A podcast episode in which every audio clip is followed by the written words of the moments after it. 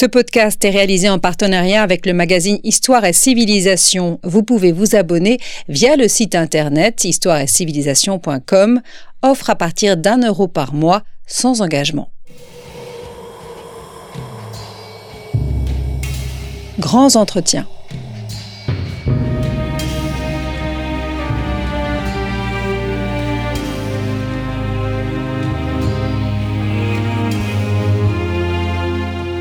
On retrouve Christophe Dickès. Chers auditeurs, bonjour, bonjour à toutes et à tous et bienvenue sur Storia Voce. Je vous propose aujourd'hui de comprendre un des actes politiques les plus étonnants de l'histoire, fruit de la mélancolie ou bien de la lassitude de vivre, conséquence d'une conversion mystique ou au contraire d'une ruse machiavélique, l'abdication suscite les interprétations les plus contradictoires. Charles Quint a abdiqué, mais aussi des papes comme Célestin V, au temps médiévaux ou plus récemment Benoît XVI. Il faut aussi mentionner Christine de Suède en 1654 ou encore Charles de Gaulle en 1969. Pascal nous disait, la grandeur a besoin d'être quittée pour être sentie. Comment donc quitter le pouvoir? Je vous propose de voir tout d'abord si l'abdication est un acte isolé dans l'histoire. À cet égard, celle de Charles Quint est-elle un prototype? Est-ce qu'il existe un droit de l'abdication dans les textes que nous dit l'abdication de la perception du pouvoir? Comment lire enfin l'abdication à travers la fameuse thèse de Kantorowicz sur les deux corps du roi? Autant de questions que je vais avoir le plaisir d'aborder avec Albrecht Burkhardt. Albrecht Burkhardt, bonjour. Bonjour. Merci d'avoir répondu à notre invitation. Vous êtes professeur à l'Université de Limoges et vous venez euh, de publier, de diriger un ouvrage publié chez Classique Garnier, Crépuscule du pouvoir, destitution et abdication de l'Antiquité au XXe siècle. Alors il y a tout d'abord ce titre, euh, Crépuscule du pouvoir, destitution et abdication. Il faut distinguer l'abdication de la destitution ou encore de la passation, de la cession de pouvoir? Très certainement. Mais pour revenir peut-être euh, d'abord au, titre lui-même, il n'est pas là simplement pour faire joli. Donc, euh, abdication et destitution font partie intégrante d'une histoire à mon sens plus large, c'est-à-dire celle de la perte du pouvoir en général. En d'autres termes, ces deux phénomènes sont intimement liés à d'autres manières de perdre le pouvoir, et non seulement d'un point de vue simplement typologique.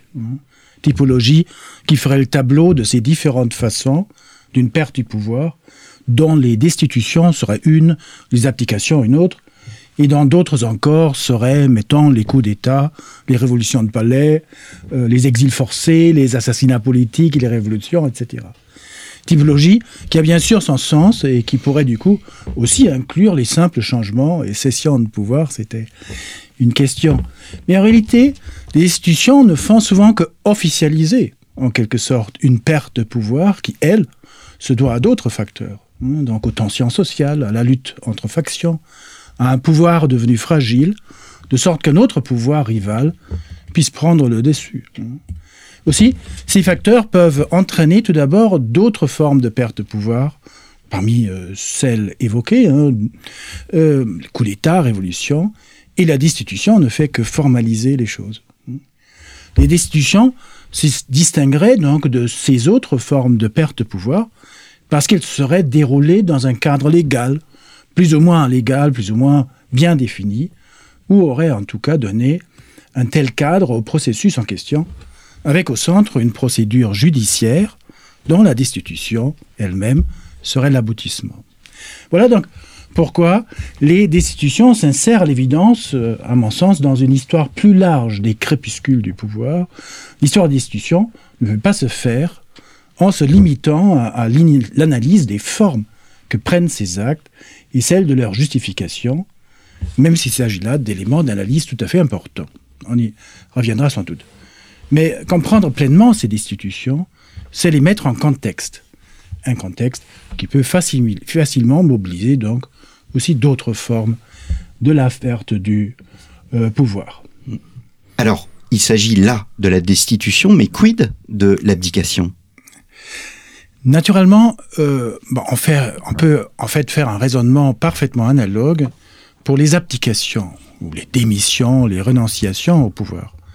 Car il y a euh, effectivement les destitutions qui ne disent pas leur nom, comme on, dit, hein, qui ne sont donc pas officialisées, par un acte formel. Alors que les événements en jeu entraînent, entraînent un résultat tout à fait analogue, la perte du pouvoir, euh, justement. Parfois, ce n'est qu'une question de dénomination. On le voit, par exemple, dans le cas des ambassadeurs, à la fin du XVIe siècle, qu'étudie dans notre volume Natalia Neverova. Ces diplomates ne sont jamais destitués. On les rappelle, on les rappelle, voilà ce qu'on dit, euh, mais ça peut être pour des raisons les plus diverses, pas forcément pour les destituer. L'indice le plus évident que l'ambassadeur a de fait été destitué, et donc qu'on ne lui confie pas d'autres missions par la suite. Voilà. Mmh. Voilà tout. Mmh. Il y a bien sûr d'autres formes de telles destitutions, appelées autrement. La mutation d'un agent, par exemple d'un magistrat, sur un, poste moins attrayant. Euh, c'est donc une mutation punitive, si on peut dire. Euh, c'est aussi le fait, célèbre expression française, de limoger euh, quelqu'un. Ça m'amusait de travailler sur ce sujet à, Limoges. Oui. Mais la forme la plus spectaculaire de telles destitutions, qui ne disent pas leur nom, c'est naturellement l'abdication, hein, c'est-à-dire la renonciation soi-disant volontaire. Hein. Sachant que bien souvent, ces démissions, démissions ne sont que des destitutions anticipées. Abdication et renonciation sont synonymes de votre point de vue? Moi, je les emploie comme comme l'un pour l'autre. Euh, hmm. L'un pour l'autre. démission, vous pouvez dire aussi. Mais bien entendu, ce que je viens de dire n'empêche pas de réfléchir à la question de savoir pourquoi. C'est une vraie question. Tant de puissants préfèrent démissionner au lieu de se faire destituer. À l'évidence, c'est censé être moins gênant. Mais, mais pourquoi? Sans doute tout d'abord parce qu'elle vous épargnait une procédure de destitution avec les sanctions sans doute pénibles qui pouvaient, aller avec. D'accord. Mais l'abdication pouvait donner aussi une sorte d'air de grandeur par l'acte soi-disant volontaire de la renonciation. Ça anoblissait en quelque sorte votre démission du pouvoir. Tout cela pour dire que l'on ne peut bien sûr pas réduire le phénomène des abdications aux seules abdications forcées. Là encore, on pourrait se mettre à, faire des typologies. Il y aurait l'idéal type d'une renonciation euh, au pouvoir relevant de la seule volonté de la personne en question, hein, qui va sans la moindre contrainte. Hein. Il y aurait, est-ce que ça a vraiment existé? Mais bon, il y aurait des abdications forcées, donc d'autre part, tout le contraire donc. Mais on pourrait sans doute prévoir encore d'autres types d'abdications, où l'on retrouverait d'ailleurs les simples cessions de pouvoir dont on a parlé. Hein. On peut se demander en effet si de tels changements de pouvoir de territoires qui, qui, passent du, règne d'un souverain à celui d'un autre, n'ont pas pour condition, implicitement ou explicitement, une renonciation au pouvoir de la part du souverain qui cède son territoire, qui précède. Hum, hum. Est-ce qu'il y a une euh, une importante tradition historiographique autour d'un d'un tel sujet. Je suis venu euh, à cette émission avec deux autres ouvrages que je me permets de citer, celui de Jacques Lebrun, Le pouvoir d'abdiquer, c'est sur la déchéance volontaire, un livre euh, qui, qui a fait son effet, qui a été très important dans l'historiographie, paru chez Gallimard et aux belles lettres, sous la direction de Alain Bourreau et Corinne Pénaud, qui je crois participent au crépuscule du pouvoir, Le deuil du pouvoir, c'est sur l'abdication, paru aux éditions les, les, Belles Lettres. Est-ce qu'il y a une tradition historiographique importante, non seulement française, mais aussi étrangère sur le sujet? Alors, il faut effectivement ici faire la différence entre abdication et, et destitution. Les abdications, vous venez de le voir, euh, euh, de, le dire, euh, ont été abordées par le livre de Jacques Lebrun euh, puis par euh, Alain Bourreau et Corinne Pénaud, déjà dans d'autres publications. Euh, il est, il en va pas tout à fait de même pour les destitutions. Hein. bien sûr, des, et je commence peut-être par là, des, des, études qui s'inscrivent dans le, dans, le, dans le, champ de l'histoire des applications et des destitutions, donc surtout existent bien sûr depuis longtemps. Hein. C'est-à-dire, dit, il s'agissait sans doute d'un sujet quand même quelque peu gênant, en tout cas pour les destitutions. Euh, l'historiographie euh, historiciste hein, du 19e siècle a largement été, euh, à en croire en tout cas Walter Benjamin qui en parle dans, dans ses célèbres thèses sur l'histoire et très bien, a été largement une histoire des vainqueurs. On peut donc penser que ceux qui ont échoué dans l'exercice du pouvoir ont dû gêner quelque peu, euh, puisqu'il s'agissait en quelque sorte de puissants, certes, mais qui, qui n'avaient pas fait l'histoire. Ils avaient mm. échoué en faisant l'histoire. Cela dit, dans le cadre d'une histoire politico-événementielle, les destitutions et aussi les abdications, bien avant Jacques Lebrun, comment toujours trouver des historiens.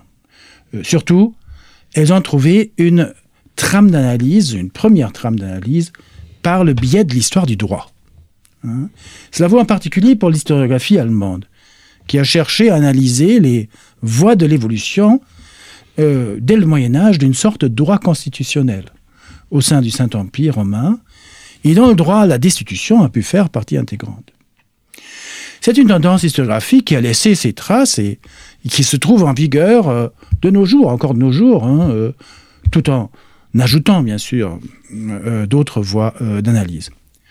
Dans les années 50-60, débute ainsi la domination de l'historiographie par les approches d'histoire économique et sociale, et ici, ces approches ont euh, quelque chose à apprendre à l'étude des crépuscules du pouvoir, la perte du pouvoir, c'est qu'il faut les mettre dans un contexte sociétal plus large. Hein. On ne peut pas les réduire au simple procès de, de, destitution, par exemple.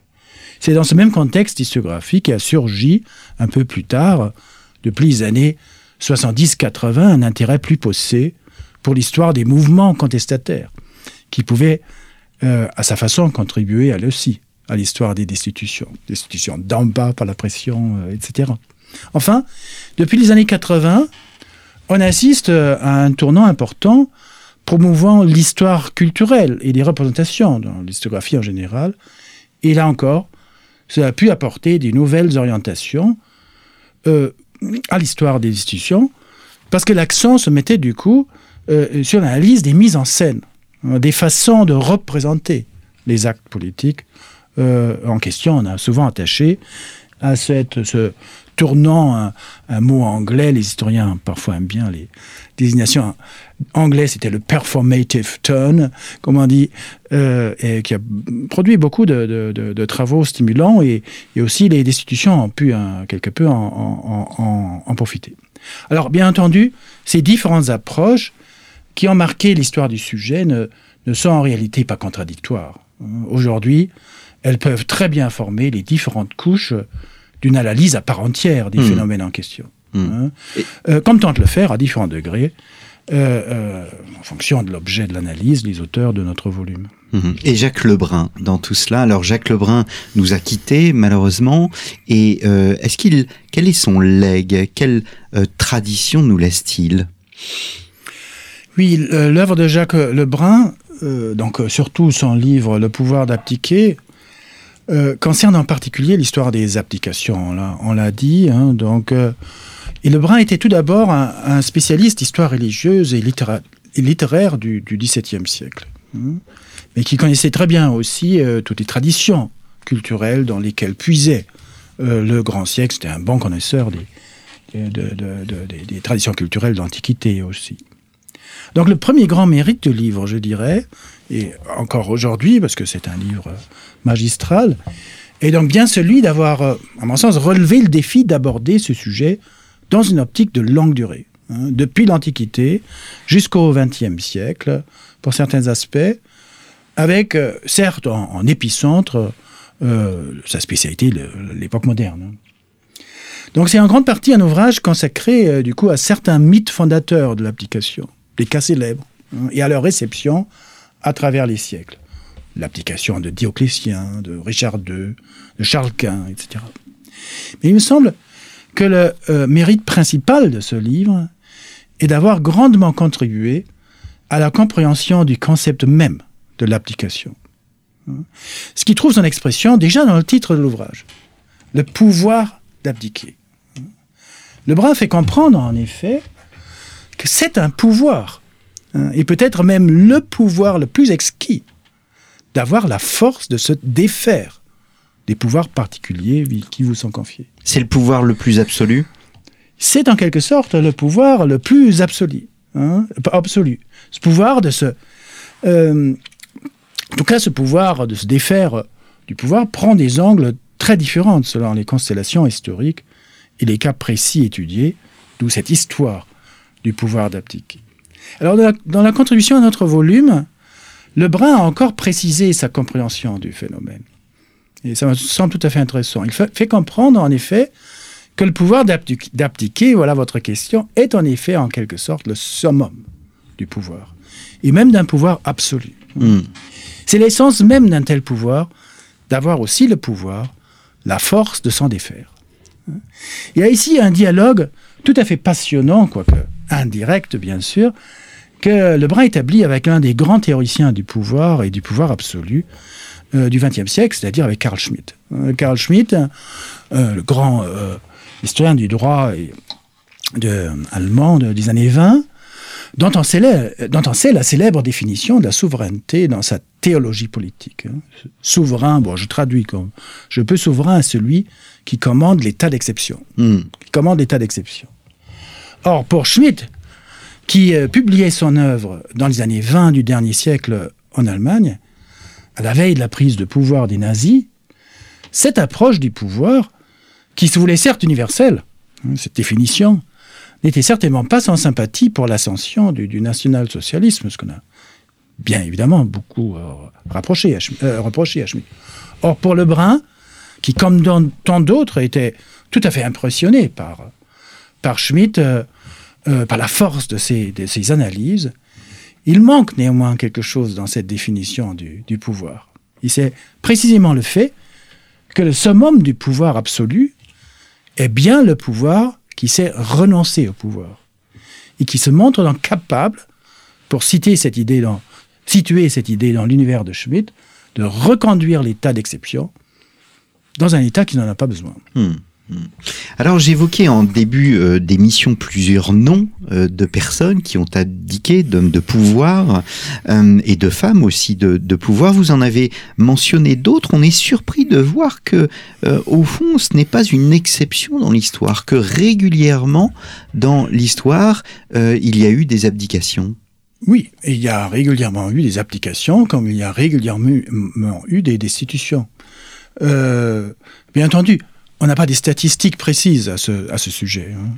D'autant plus qu'il faudrait d'abord savoir si, en effet, euh, ce qu'on inclut dans le compte. Dans notre volume, on a euh, on aborde non seulement les destitutions des grands, des souverains, mais aussi des représentants euh, subalternes hmm. du pouvoir, et c'est tout à fait légitime. Vous-même, vous avez travaillé sur les, enfin, les inquisiteurs et leur destitution. Oui, donc sur une hmm. administration de la foi, comme, on, hmm. comme, disait, comme disaient d'autres auteurs, qui, qui pouvaient tout à fait, qui vous pouvez tout à fait fréquenter ce, ce phénomène de de, la destitution. On y, reviendra peut-être euh, encore. Hein.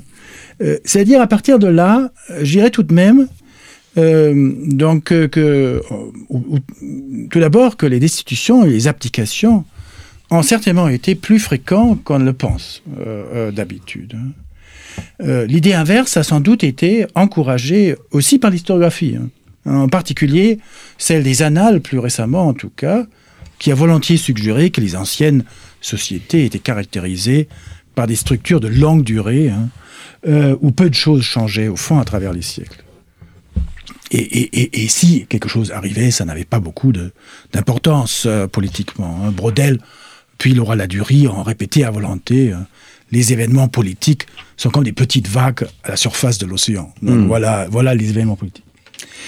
J'ajoute encore que la vision de, de société où rien ne changeait, où, tout devait rester à sa place, faisait en réalité euh, partie, aussi des idéologies propagées sous l'Ancien Régime même. Hein. Donc, euh, face, face à cela, il faut bien constater que l'histoire des sociétés anciennes euh, de, l'Ancien Régime a été bien plus mouvementée que, que, ce, que suggèrent ces, points de vue. Hmm. Mais en même temps, il est clair aussi qu'un pouvoir se, conçoit toujours dans la longue durée, hein, dans la durée en tout cas, et elle a pour durée. Il ne faut donc pas non plus exagérer dans l'autre sens. Hein. Application et destitution ont donc, à mon sens, toujours été des solutions d'ultima ratio, comme on dit, et donc des exceptions hmm. à la règle. Ensuite, les choses dépendent beaucoup des situations historiques individuelles. Hein. le bas Moyen Âge, par exemple, semble avoir été très marqué par les phénomènes qui, nous intéressent ici. Hein.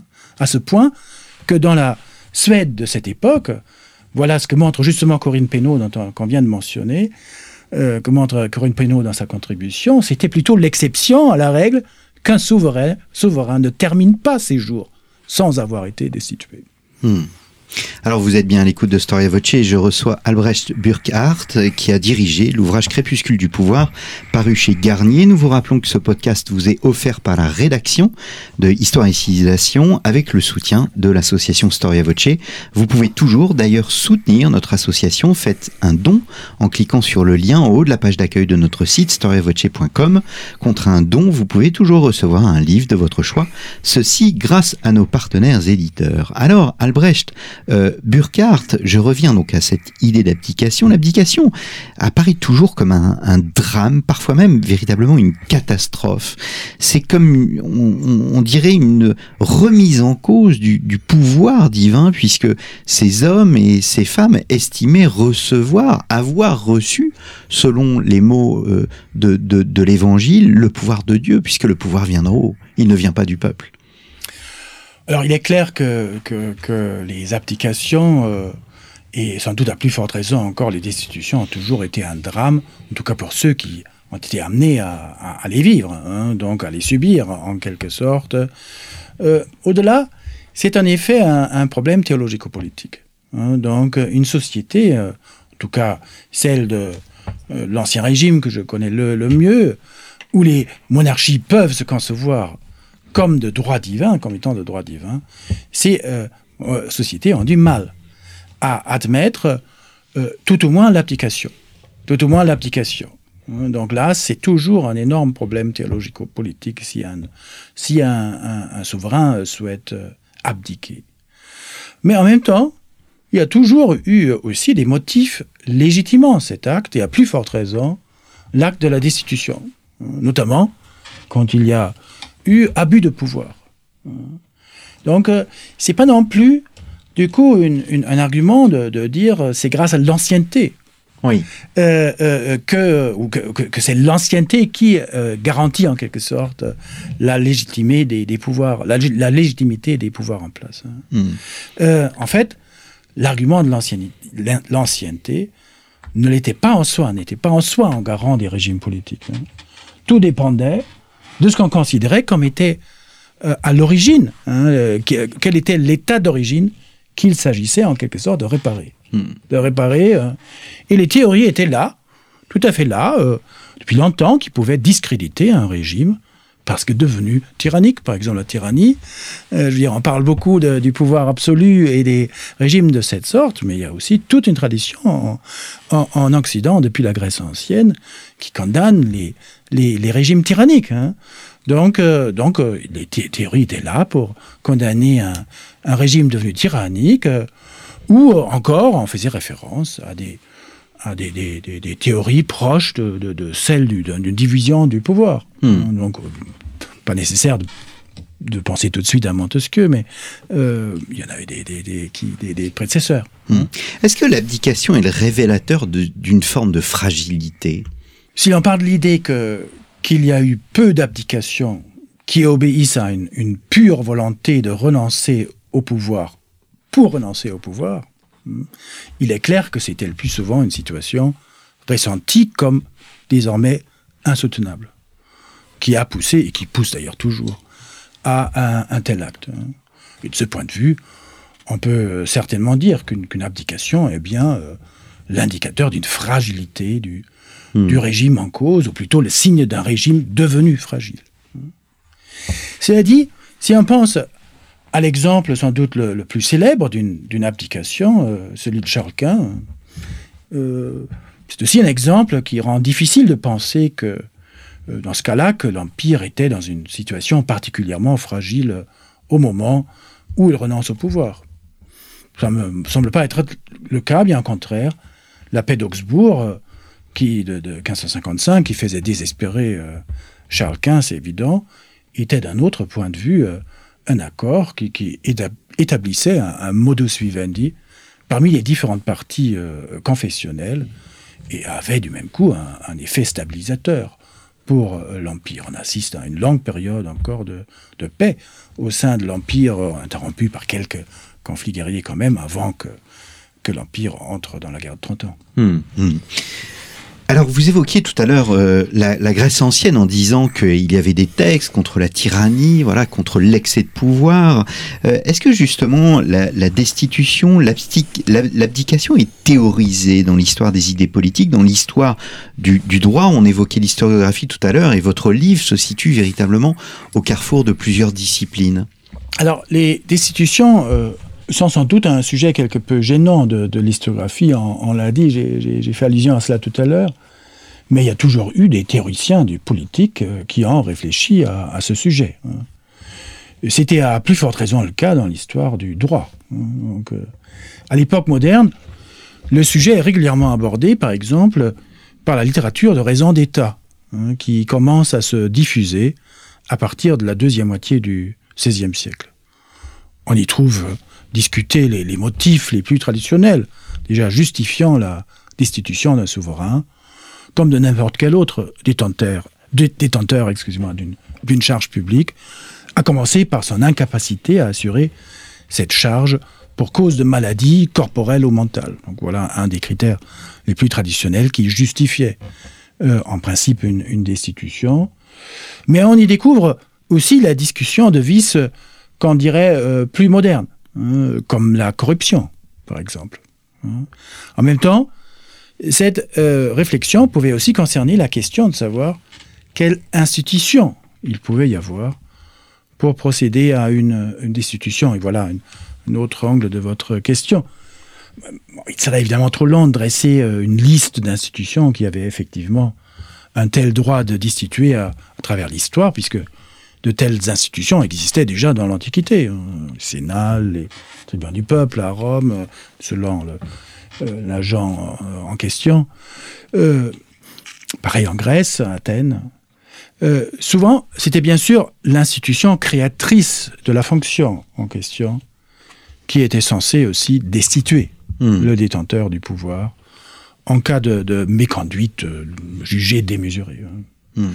Au Moyen Âge et au sein du Saint-Empire germanique, on a euh, voulu voir euh, se dessiner une véritable évolution dans cette matière, menant, pour les grands, pour les souverains, d'une primauté du pape dans, cette matière, vers un rôle de plus en plus important des grands de l'Empire et, finalement des princes électeurs.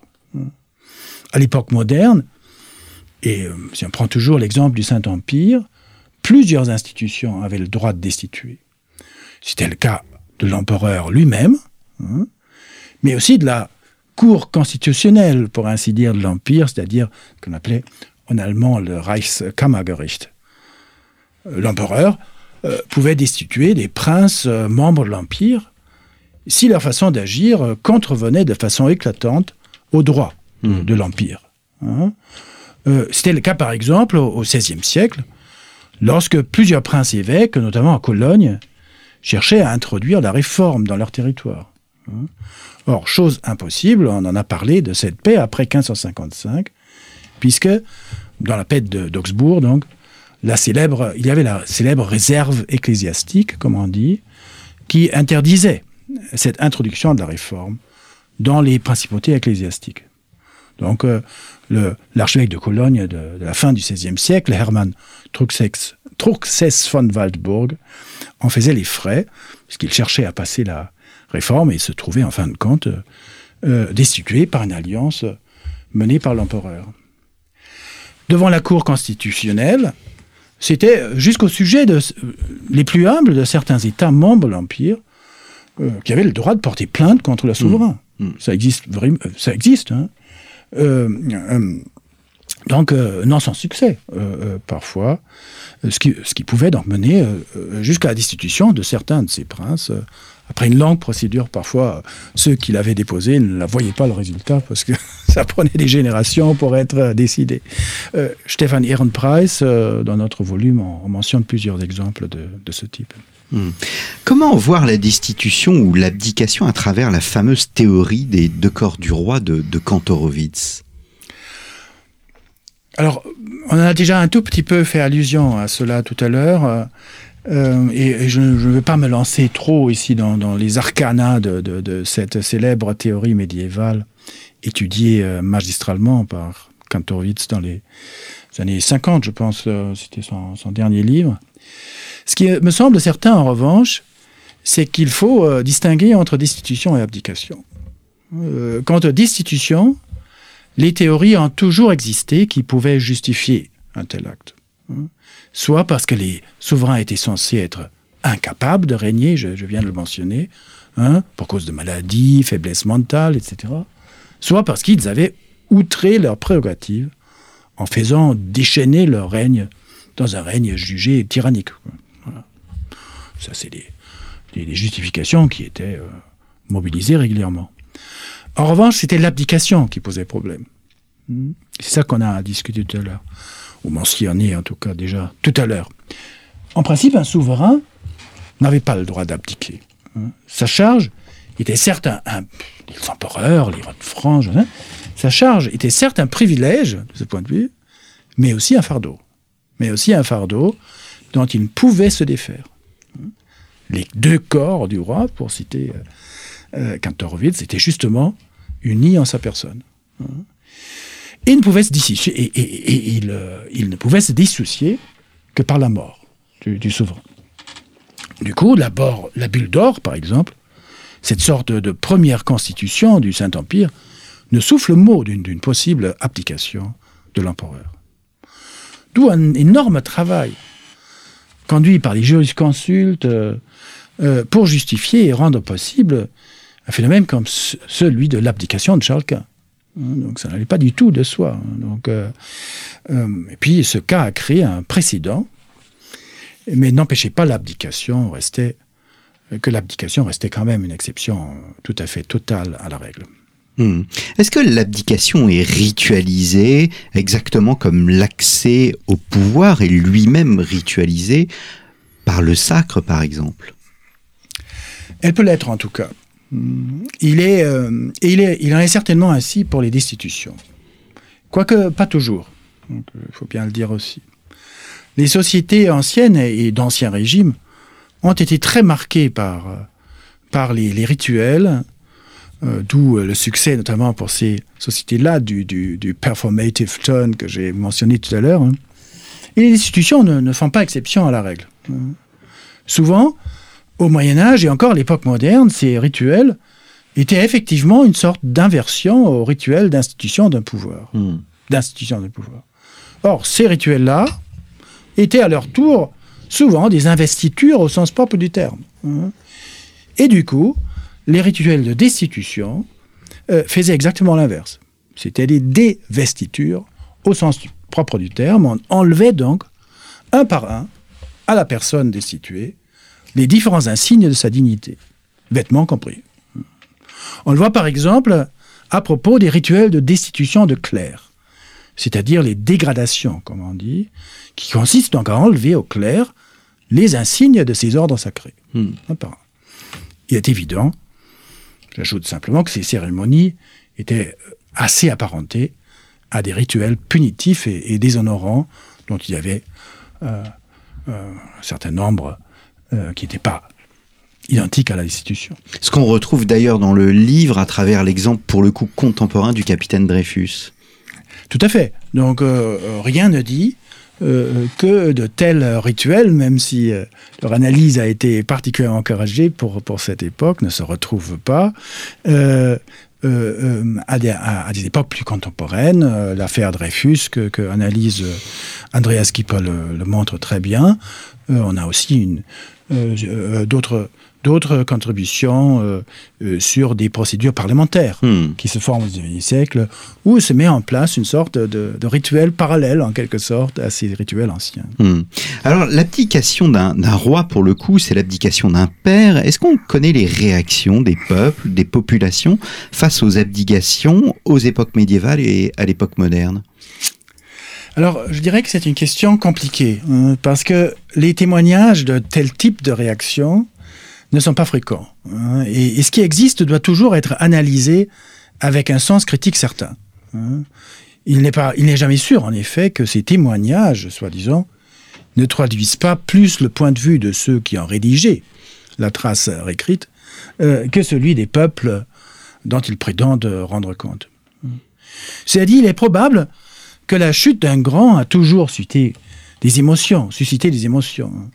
J'ai rencontré moi-même ce phénomène dans un genre de texte qui, de, de, prime abord, n'a pas grand-chose à voir avec les destitutions, mais sur lesquels j'ai beaucoup travaillé, c'est-à-dire dans les récits de miracles du XVIIe siècle, où j'ai rencontré à plusieurs reprises des témoignages qui déclarent particulièrement émouvant le cas de certains miséreux, parce qu'on sait d'eux que c'était au départ des grands de ce monde, ou en tout cas les personnes très bien établies dans ce monde, qui ensuite, par des coups de malheur, avaient tout perdu, perdu et étaient désormais euh, réduites à la mendicité. On est là peut-être dans une sorte de variante populaire des émotions que suscite dans un autre registre la tragédie. La tragédie, c'est le genre à excellence des, pour les destituer, pour, pour ainsi dire. Alors, plus proche des, des destitutions et des applications, Heinrich Heine, Henri, Henri Heine, dans un passage du Tambour le Grand, relate euh, ce qui se passe à Düsseldorf, sa, ville natale, en 1806, lors du changement de pouvoir euh, euh, qui remplace les ducs de Berg, qui avaient régné pendant plusieurs siècles par le régime de Joachim Murat, le, parent de, de, Napoléon, suite aux conquêtes françaises. Or, Heine, en allemand, décrit euh, cette scène comme marquée d'une tristesse généralisée. Un vieil invalide est ému jusqu'aux larmes lorsqu'il apprend les remerciements qu'adresse le duc, euh, partant à ses sujets pour leur fidélité sans faille. Et Heine rapporte lui-même, ou de lui-même, lui-même alors enfant, que la nuit suivante, il a fait des cauchemars qui identifient cette session de règne quasiment à la fin du monde, parce qu'avant, c'était le monde tranquille, un règne pendant des siècles des mêmes princes. Alors, cela dit, il raconte aussi que dès le lendemain, tout le peuple est de nouveau parfaitement de bonne humeur euh, devant ce beau spectacle que offrent les troupes françaises entrant dans la ville, hmm. etc. Donc, naturellement, ce récit est en fait euh, est fait avec, avec beaucoup d'ironie. Hein, c'est un témoignage littéraire. Mais il montre en tout cas que, que de tels changements et à plus forte raison, la chute de certains grands, par le moyen des destitutions, ont pu susciter des réactions en réalité euh, émotives, en réalité euh, tout à fait contradictoires. Hein. donc les humeurs ont pu en plus changer rapidement. Ils ont certainement dû beaucoup dépendre des partis pris des uns et des autres. Hein. donc, euh, je veux dire, ceux qui étaient pour n'avaient pas les mêmes réactions que ceux qui étaient contre, ça va de soi. Alors vous les évoquiez euh, tout à l'heure, euh, les empereurs romains peuvent abdiquer, ce qui nous paraît absolument euh, étonnant au fond. Est-ce que on doit davantage parler d'une destitution?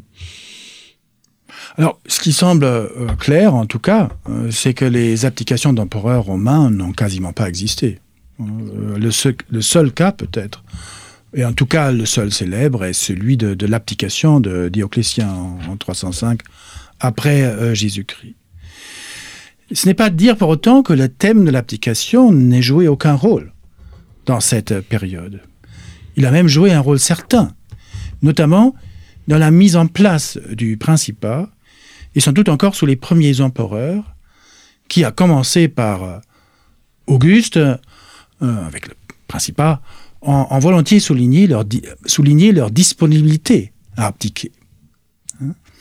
Euh, dans les traditions de la République romaine, les pouvoirs extraordinaires n'étaient toujours octroyés que pour un temps limité, c'est clair. Auguste tenait beaucoup à garder les apparences, de ce point de vue, en restant officiellement fidèle à ses traditions. Par conséquent, euh, le, le, principat n'était pas octroyé une fois pour toutes. Hein mais seulement, en tout cas dans ses débuts, mais seulement à chaque fois pour un temps limité, hein, pour être ensuite prolongé. Mais la prolongation ne se faisait jamais sans qu'Auguste ait affirmé d'abord sa disponibilité de quitter ses pouvoirs, mmh. hein, en offrant aux membres du Sénat, en l'occurrence, sa possible démission.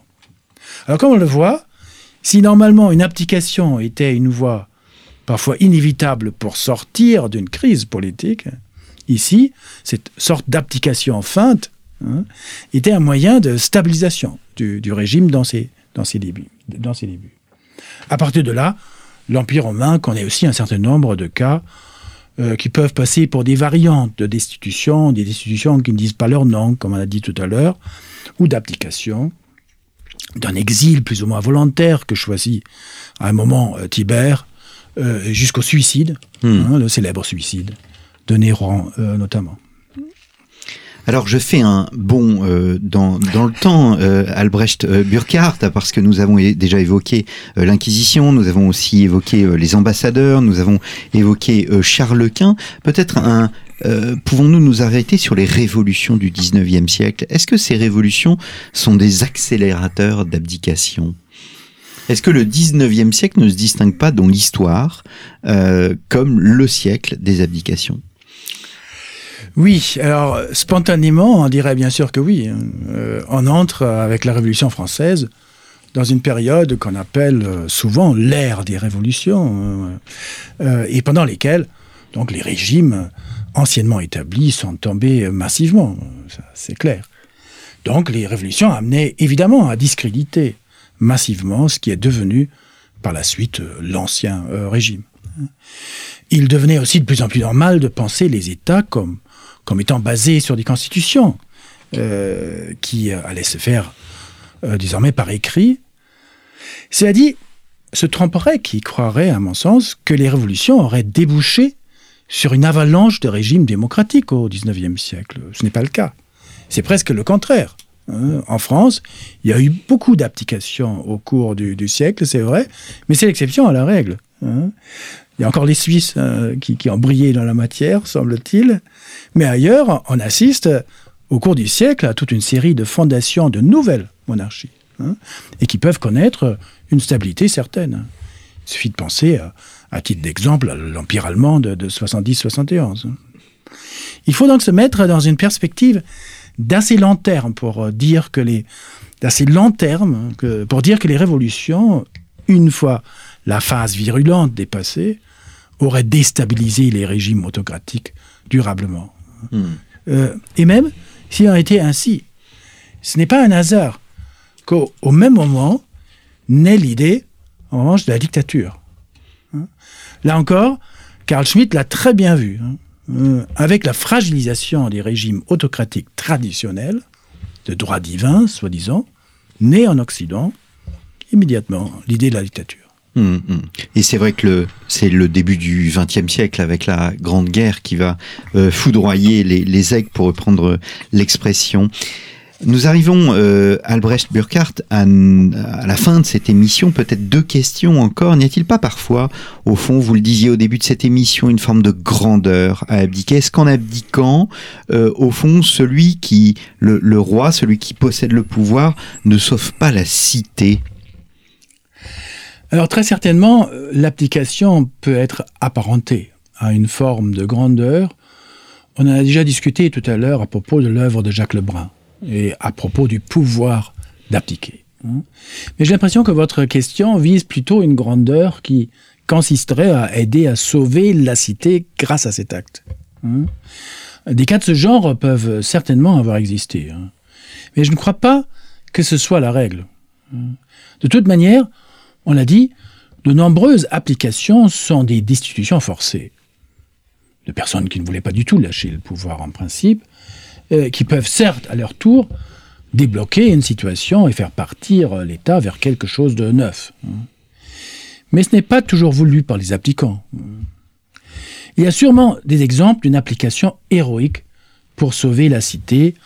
Euh, à l'époque, comme, comme vous formulez, à l'époque ancienne, hein, dans l'Antiquité, mais cette époque livre aussi les exemples contraires. Et c'est ce que j'ai trouvé très intéressant à la lecture des, contributions sur cette époque dans, dans, notre volume.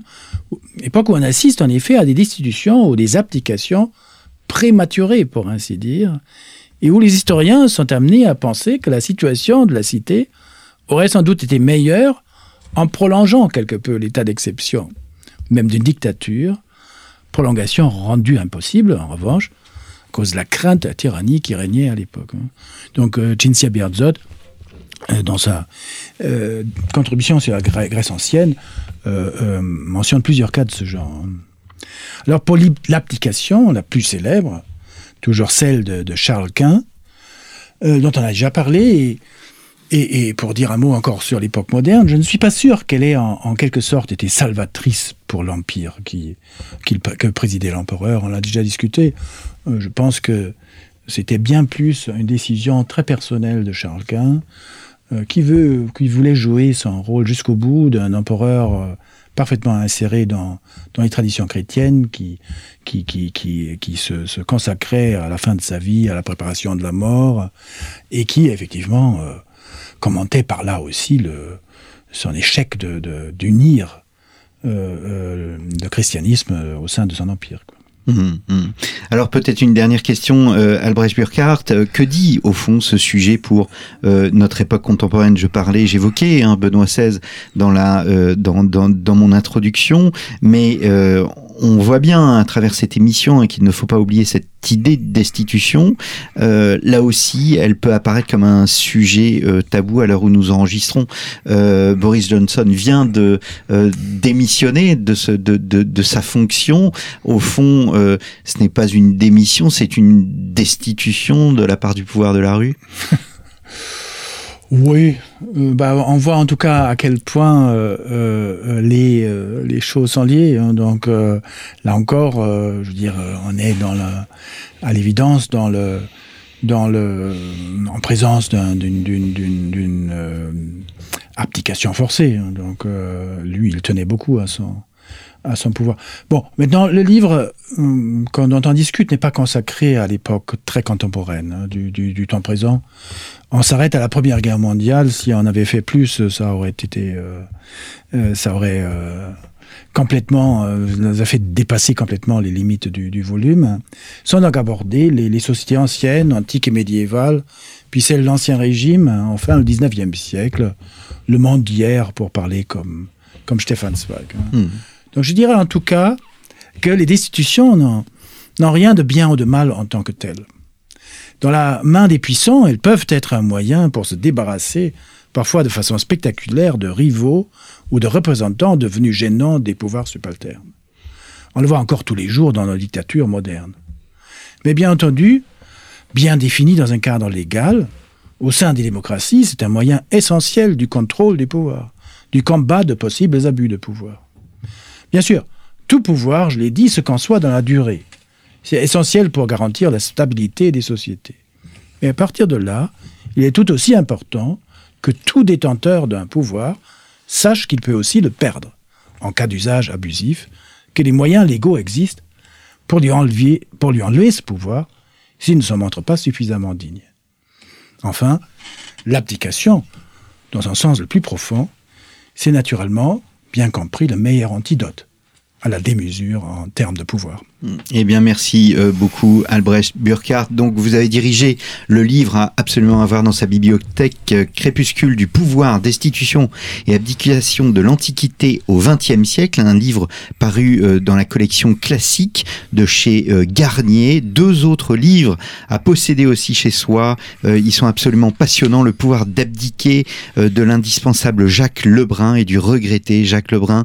Et c'est sur la déchéance volontaire, un livre paru chez Gallimard et aux belles lettres Le deuil du pouvoir euh, dirigé par Alain Bourreau et Corinne Pénaud. Il me reste à vous remercier chers auditeurs pour votre fidélité à Storia Voce. Je vous donne rendez-vous la semaine prochaine pour un nouveau numéro de nos grands entretiens. Merci et à très bientôt.